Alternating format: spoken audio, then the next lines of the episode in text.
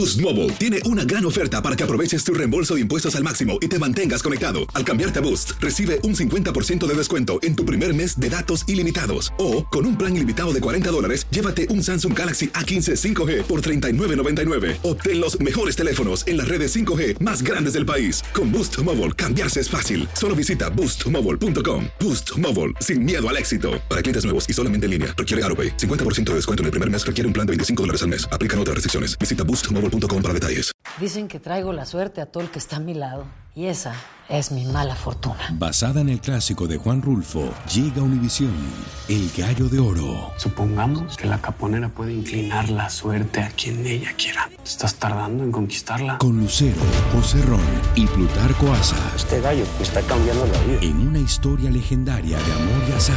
No trates de cambiarme, no lo vas a lograr. El Gallo de Oro, gran estreno miércoles 8 de mayo a las 9 por Univisión. Univisión Reporta es un podcast de euforia.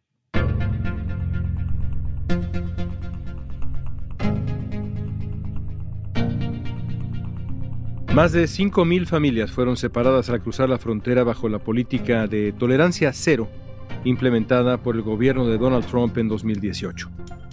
Muchos de ellos no volvieron a encontrarse y tienen que vivir con las secuelas de esa práctica inhumana y cruel. Hablamos con un abogado experto en separación familiar sobre cómo fueron esos meses. ¿Qué hace falta que ocurra en las cortes para que los afectados reciban un trato digno y de las consecuencias de esa política migratoria? En la implementación de esta política se juntó la crueldad con la incompetencia. Llegó la orden de separar y no había orden de reunificar. Hoy es martes 20 de septiembre, soy León Krause y esto es Univisión Reporta.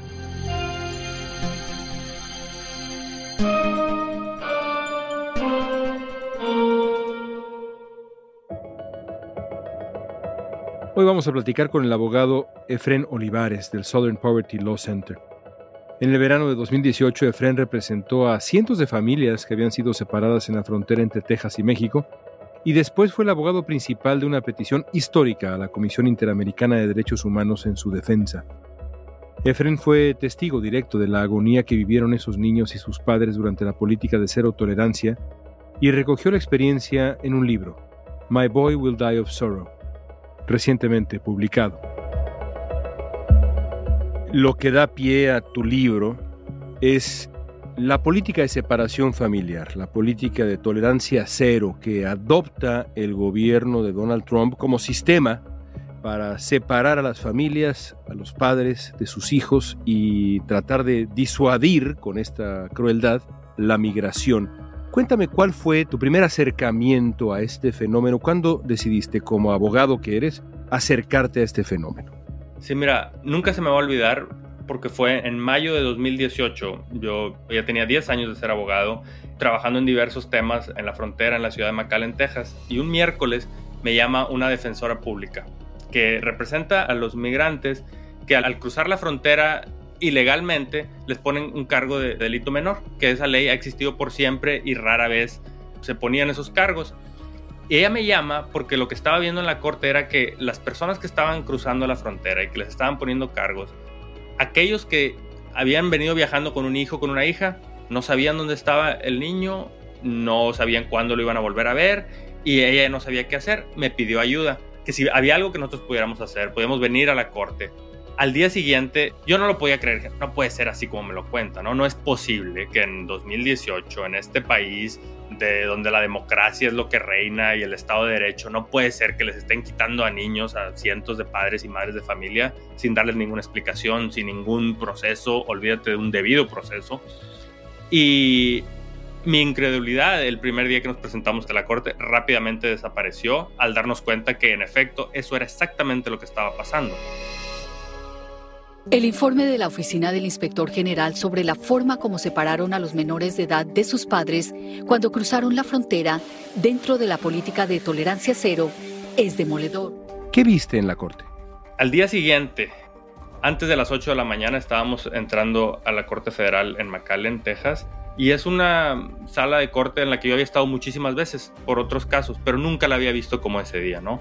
Las bancas de madera que normalmente son ocupadas por el público, gente que viene a observar el caso del día, estaban repletas de inmigrantes, hombres y mujeres de todas las edades, esposados, con grilletes en los pies, caras cansadas, hasta el olor, ¿no? De, de, ropa que han usado por varios días, polvo.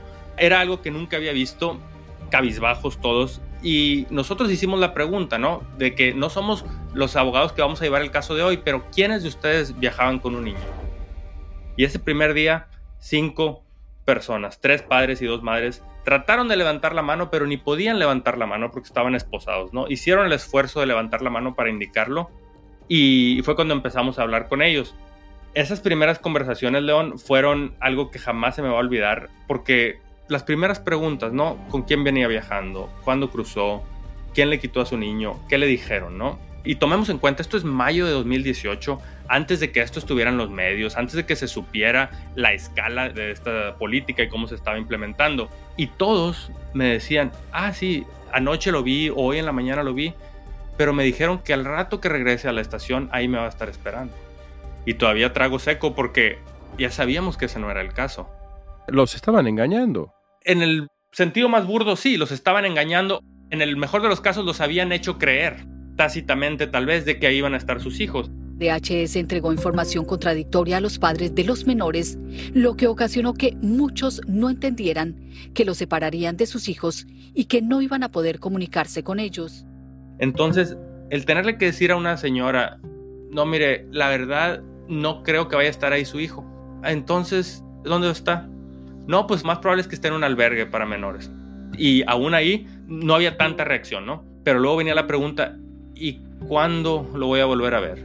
Y ahí es donde los engranes en la cabeza como que se te atoran porque por un lado no le quieres mentir, pero por otro lado no tienes el corazón para decirle la verdad. Lo que sucedió es que la política cero tolerancia ha sido un verdadero desastre. Ha sido una cuestión cruel e inhumana que nunca debió de existir.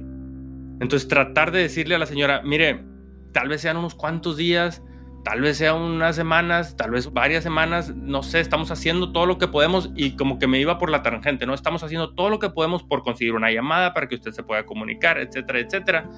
Pero la verdad era que no solo no sabíamos cuándo iba a volver a ver a su hijo, yo ni siquiera sabía si lo iba a volver a ver algún día. Acuérdate, en ese momento no había un fallo de la corte, no había nada, no se sabía cuándo, no había ningún plan para reunificar a las familias. Dice la oficina del inspector general que separaron de sus padres a niños muy pequeños. Todo esto creó ese desastre que todos pudimos observar, donde los niños no tenían las condiciones para vivir en esos puntos y tuvieron que dormir en el piso, aguantar frío, aguantar hambre, aguantar sed. Efren, se implementó de manera se podría decir, improvisada, casi arbitraria, sin eh, llevar el registro de respeto elemental de quién se estaba separando de quién. Es decir, caótico era el asunto y estamos hablando de padres e hijos. ¿Así lo recuerdas? En la implementación de esta política se juntó la crueldad con la incompetencia. Llegó la orden de separar y no había orden de reunificar, ¿no? Entonces los agentes estaban cumpliendo la orden sin preguntarse, sin cuestionarse su propia moral, estaban cumpliendo esa orden, no había ningún plan para reunificar. Nosotros llegamos a preguntar, ¿y cómo están haciendo para saber qué niño viajaba con qué papá? Algunos de estos niños tenían dos y tres años, algunos todavía ni hablaban. Pensamos, tal vez les están poniendo algún número de identificación, el famoso número A que se les da a los migrantes. Lo que nos dijeron es que les tomaban una foto a la familia para ver qué niño iba con qué papá. Pero ponte a pensar, si luego tienes un albergue con 200 niños, algunos que ni siquiera saben cómo se llama papi y mami, porque es papi y mami. Y le vas a ¿dónde está este niño que traigo aquí en la foto? O sea, era algo verdaderamente incomprensible hasta hoy en día. El mes pasado el gobierno de Joe Biden anunció que han eh, reunificado a 400 familias más de las 5.000 que fueron separadas. Se estima que más de 500 niños separados de sus padres o cuidadores permanecen bajo custodia federal. Estados Unidos emitió un video en español para animar a padres y madres que han sido separados de sus hijos durante el gobierno del expresidente Trump a que pidan esa reunificación con los menores a través de un portal por Internet. No sabemos exactamente cuántos quedan separados, pero sabemos que hay por lo menos unos 500 hasta 1000, por ahí, más que 1000 familias que se quedan separados. Además, hay más de mil casos de padres que fueron deportados mientras los niños permanecieron en Estados Unidos al cuidado de un pariente lejano o un amigo al que no conocían, al que no habían visto nunca. Estas familias aún no han podido reencontrarse. Boost Mobile tiene una gran oferta para que aproveches tu reembolso de impuestos al máximo y te mantengas conectado. Al cambiarte a Boost, recibe un 50% de descuento en tu primer mes de datos ilimitados. O, con un plan ilimitado de 40 dólares, llévate un Samsung Galaxy A15 5G por $39.99. Obtén los mejores teléfonos en las redes 5G más grandes del país. Con Boost Mobile, cambiarse es fácil. Solo visita boostmobile.com. Boost Mobile, sin miedo al éxito. Para clientes nuevos y solamente en línea, requiere AroPay. 50% de descuento en el primer mes requiere un plan de 25 dólares al mes. Aplican otras restricciones. Visita boostmobile.com para detalles. Lucero junto a José Ron protagonizan El Gallo de Oro. Gran estreno miércoles 8 de mayo a las 9 por Univisión. Y de las mejores. Seguimos platicando con el abogado Efren Olivares sobre las consecuencias de la política migratoria llamada tolerancia cero. Efren, ¿por qué no nos cuentas la anécdota, el episodio que da título a tu libro? Ese primer día estaba hablando con uno de ellos y al preguntarle cómo había sido la separación, qué le habían dicho, si le habían explicado cuándo lo iba a volver a ver, me estaba dando respuestas muy secas, ¿no? Muy cortas. Y decía, no puede ser, tiene que haber algo más, tiene que haber algo más. ¿De dónde era este hombre? Es de Guatemala. Leonel de Guatemala. Tal vez de mi edad, un poco más joven. Y se me ocurre preguntarle, porque en ese momento una de las grandes preocupaciones era que iban a deportar a los padres o madres y los niños se iban a quedar acá en Estados Unidos. Se me ocurre preguntarle ¿Qué cree usted que pasaría si a usted lo llegan a deportar y su niño se queda acá en Estados Unidos? Y agachó la cabeza y como que movió la cabeza diciendo que no y cuando levanta la cara me dice, no, pues mi niño se muere de tristeza.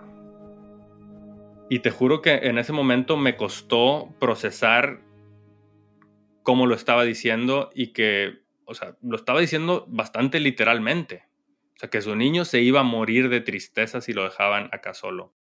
Y ese acabó siendo el título del libro porque para mí es bastante importante y es una parte esencial de lo que quiero que esta historia haga, lo que aspiro a que esta historia logre es contar no solo mi historia, sino las historias de estas familias.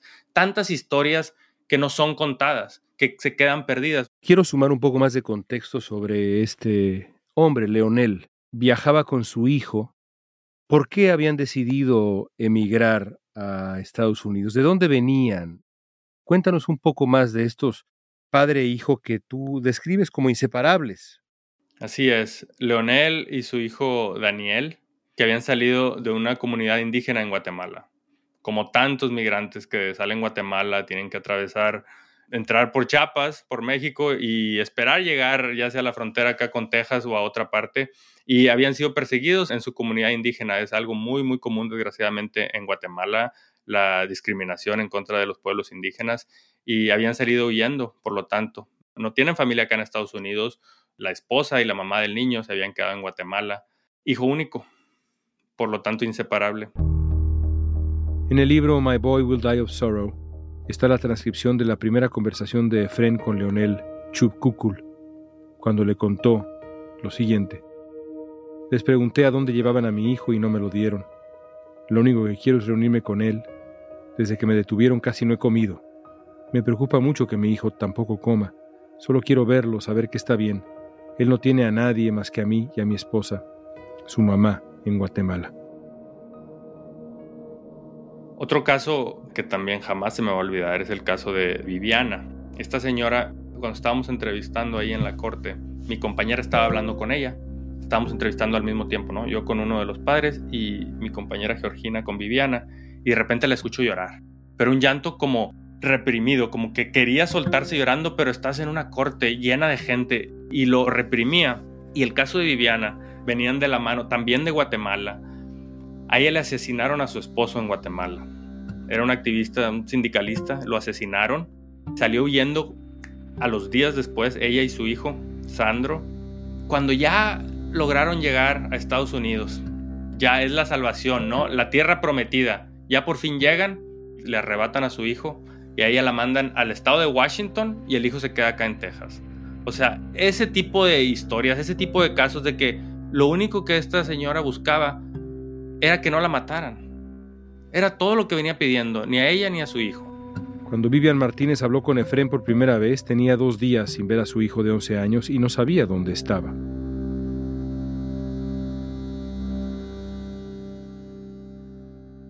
Escucha uno a las voces de la administración Trump, alguna de ellas diciendo, lo que queríamos era pues crear algo que disuadiera a los migrantes. En el fondo queríamos, digamos, protegerlos. ¿Cuál es tu reacción? Esa idea de tratar de disuadir la migración a través de políticas de migración esencialmente crueles es una idea que completamente se equivoca en las causas de la migración. O sea, el fenómeno de la migración tiene dos lados, los factores que estiran y los factores que empujan, ¿no? ¿Qué te empuja a salir de tu país? Nadie se quiere ir, nadie nos queremos ir. Yo quisiera seguir en Allende, Nuevo León. O sea, nadie nos queremos ir de donde está nuestro hogar, nuestra familia. Te vas porque no tienes otra opción. Los factores que te empujan a irte son ya sea la miseria y la necesidad económica o en muchos casos la violencia, persecución y amenazas de muerte y los factores que te estiran, ¿no? ¿A qué vienes acá? Ya sean factores económicos como trabajo o familia, ¿no? Reunificarte con la familia. Entonces, esta idea que a través de políticas o prácticas migratorias crueles vamos a disuadir porque ya no van a querer venir, dado el nivel de la crueldad, es solamente un lado de la moneda. El otro lado son los factores que están empujando a las familias a salir de sus países y esa idea lo ignora completamente ignoran más de la mitad del fenómeno de la migración. Traumas complejos, ansiedad, son entre otros las impresiones emocionales que ha dejado el encierro en estos menores que defensores de los derechos humanos han denunciado. Es decir, entre la posibilidad del sufrimiento enorme que supone la travesía por México y en ese momento la separación familiar y demás, entre eso y quizá la muerte en el país de origen, o la pobreza de generaciones en el país de origen, los migrantes obviamente escogen la posibilidad, aunque sea frente a la crueldad, de sobrevivir. Imagínate cómo está la situación para que venirte ya sea caminando o en la bestia. En el caso de las mujeres, arriesgarse a violaciones, arriesgarte a secuestros, crímenes, y que esa sea la mejor opción de las dos que tienes cómo está la otra situación. Eso es lo que a la gente muchas veces, sobre todo los políticos o politólogos acá en el tema de migración en Estados Unidos, a veces no se ponen a pensar de que ese riesgo, todo lo que implica la travesía que mencionas, es una mejor opción a la alternativa. Tú como abogado, como conocedor de las cortes de migración, este sistema disfuncional, y esto no es una opinión mía es simplemente la realidad aceptada por ambos lados del espectro político e ideológico en Estados Unidos, tú lo conoces. ¿Qué se tiene que hacer para solucionarlo? Es una pregunta muy compleja, pero te la planteo. Es un fenómeno complicado que no tiene una solución fácil, pero hay algunas cosas que son meramente de voluntad política. Por ejemplo, que ni siquiera necesitarían ninguna acción de parte del Congreso de los Estados Unidos. Por ejemplo, que la administración en turno le ponga más fondos, más personal, más recursos a las agencias que procesan las aplicaciones de asilo, las solicitudes de asilo y refugio, en lugar de dedicarle tantos fondos a las agencias como la Patrulla Fronteriza y ICE, que son simplemente policías de migración. Procesemos las personas que están solicitando asilo más rápido, pero algo dramático. Te estoy hablando de 5X, 10X el número de agentes que procesan las solicitudes de asilo para darle prioridad a esos casos. Eso sería muy fácil y lo puede hacer un Departamento de Seguridad Nacional sin ninguna necesidad de esperar al Congreso. Los sistemas en cuanto a la migración económica, ¿no? Las personas que vienen a trabajar, mientras haya demanda laboral en Estados Unidos y los salarios sean mayores a los salarios al sur de la frontera, va a seguir habiendo esta atracción económica. Tomemos en cuenta que la frontera entre Estados Unidos y México es la frontera terrestre más grande entre dos países tan desiguales económicamente. Esa es una realidad geopolítica inescapable que va a seguir causando que haya este estira y afloje, este oferta y demanda de mano de obra por un lado y demanda laboral del otro. Entonces, los programas de trabajo temporal, las visas H2, H2A, H2B están repletas de abusos y problemas, pero habría que revolucionar esos programas para tener muchísimas más visas disponibles, pero un sistema verdaderamente funcional con los chequeos apropiados para que se paguen los salarios, que no haya abusos por parte de los empleadores, etcétera. Habría que revolucionar esos problemas, pero no podemos, yo creo que ignorar las diferencias entre las dos partes del fenómeno de la migración. Lo que es la solicitud de asilo y la migración económica acaba siendo un fenómeno laboral y económico que yo creo se tiene que abordar desde el tema laboral y económico. ¿Has seguido en contacto con algunas de las personas que retratas, algunas de las personas que escuchaste y que descubrimos en tu libro? Estoy en contacto con dos familias en particular. Viviana, la que mencioné, y su hijo Sandro, así como Patricia y su hijo Alessandro, que ellos están en Baltimore. Ese fue un caso también bastante difícil porque el niño tenía necesidades especiales, un niño de seis años con necesidades especiales y aún así fueron separados. En ambos casos el asilo ya está casi prácticamente otorgado, tienen permiso de trabajo y están tratando de rehacer su vida acá en Estados Unidos después de esa tortura que sufrieron. Más de 20 demandas han sido presentadas por migrantes que fueron separados en la frontera. Los abogados están pidiendo un estado legal permanente para las familias separadas, pero hasta ahora el gobierno de Biden no les ha dado respuesta y solo han obtenido un parole o libertad condicional, humanitaria. Estado legal que no les da autorización para trabajar, acceso a la asistencia sanitaria o un camino hacia la ciudadanía. ¿Qué fue de Leonel? Leonel fue reunificado con su hijo en Oregon, allá por Portland, unos días después. Me dio tanto gusto cuando me di cuenta que no había sido deportado sin su hijo porque hubo cientos de padres que sí fueron deportados sin sus hijos. Ellos fueron reunificados en Oregon y hace un par de años ya les perdí el rastro. ¿Hay allá afuera hoy niños perdidos? Siempre que me hacen esa pregunta, una pregunta muy fácil es, ¿se va algún día a reunificar a todas las familias? ¿Vamos a lograr eso? Y la respuesta es muy triste porque la realidad es que no. Hay por lo menos una familia que yo sé que jamás va a volver a ver a su padre. Porque el día después de ser separado de su hijo, ese papá se quitó la vida mientras estaba detenido. Nunca se van a reunificar. Esta política mató personas, le costó la vida a familias de migrantes. Ahora, hay muchos casos, decenas, docenas, en los que los niños fueron reunificados con un pariente acá en Estados Unidos, con una tía o con un abuelo, mientras que el papá o la mamá fue deportado.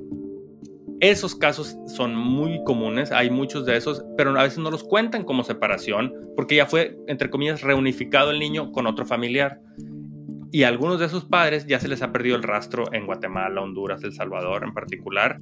Y muchos de esos son cabos sueltos que no sé. A mí me preocupa mucho, León, que en 20, 25 años vamos a ver lo que se ve hoy en día en Argentina, de que una persona de 35 años acaba dándose cuenta que, ah, caray, quienes yo pensaba que eran mis padres no son mis padres.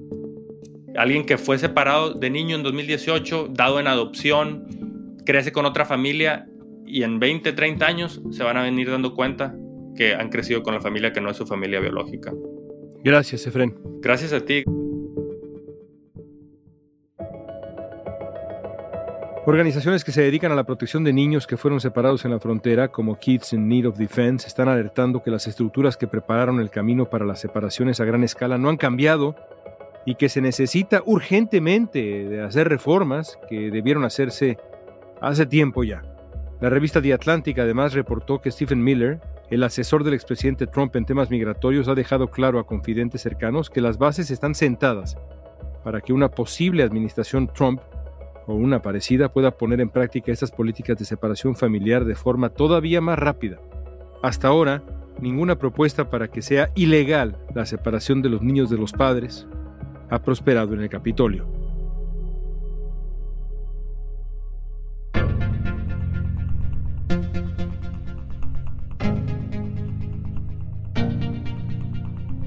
Esta pregunta es para ti. ¿Qué sientes cuando escuchas testimonios como el de Efren? Usa la etiqueta Univisión Reporta en redes sociales y danos tu opinión en Facebook, Instagram, Twitter o TikTok. Escuchaste Univisión Reporta. Si te gustó este episodio, síguenos y compártelo con otros. En la producción ejecutiva, Olivia Liendo. Producción general, Isaac Martínez. Producción de contenidos, Mili Supan. Asistencia de producción, Francesca Puche. Música original de Carlos Jorge García, Luis Daniel González y Jorge González. Soy León Krause. Gracias por escuchar Univisión Reporta.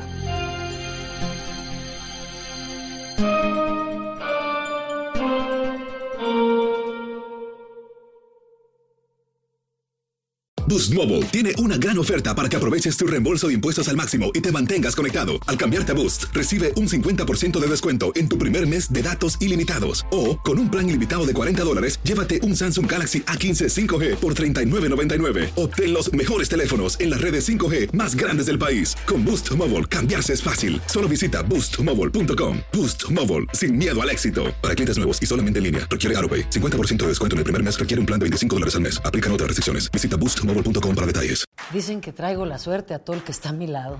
Y esa es mi mala fortuna. Basada en el clásico de Juan Rulfo, llega Univisión, El Gallo de Oro. Supongamos que la caponera puede inclinar la suerte a quien ella quiera. ¿Estás tardando en conquistarla? Con Lucero, José Ron y Plutarco Asa. Este gallo me está cambiando la vida. En una historia legendaria de amor y azar. No trates de cambiarme, no lo vas a lograr. El Gallo de Oro, gran estreno miércoles 8 de mayo a las 9 por Univisión.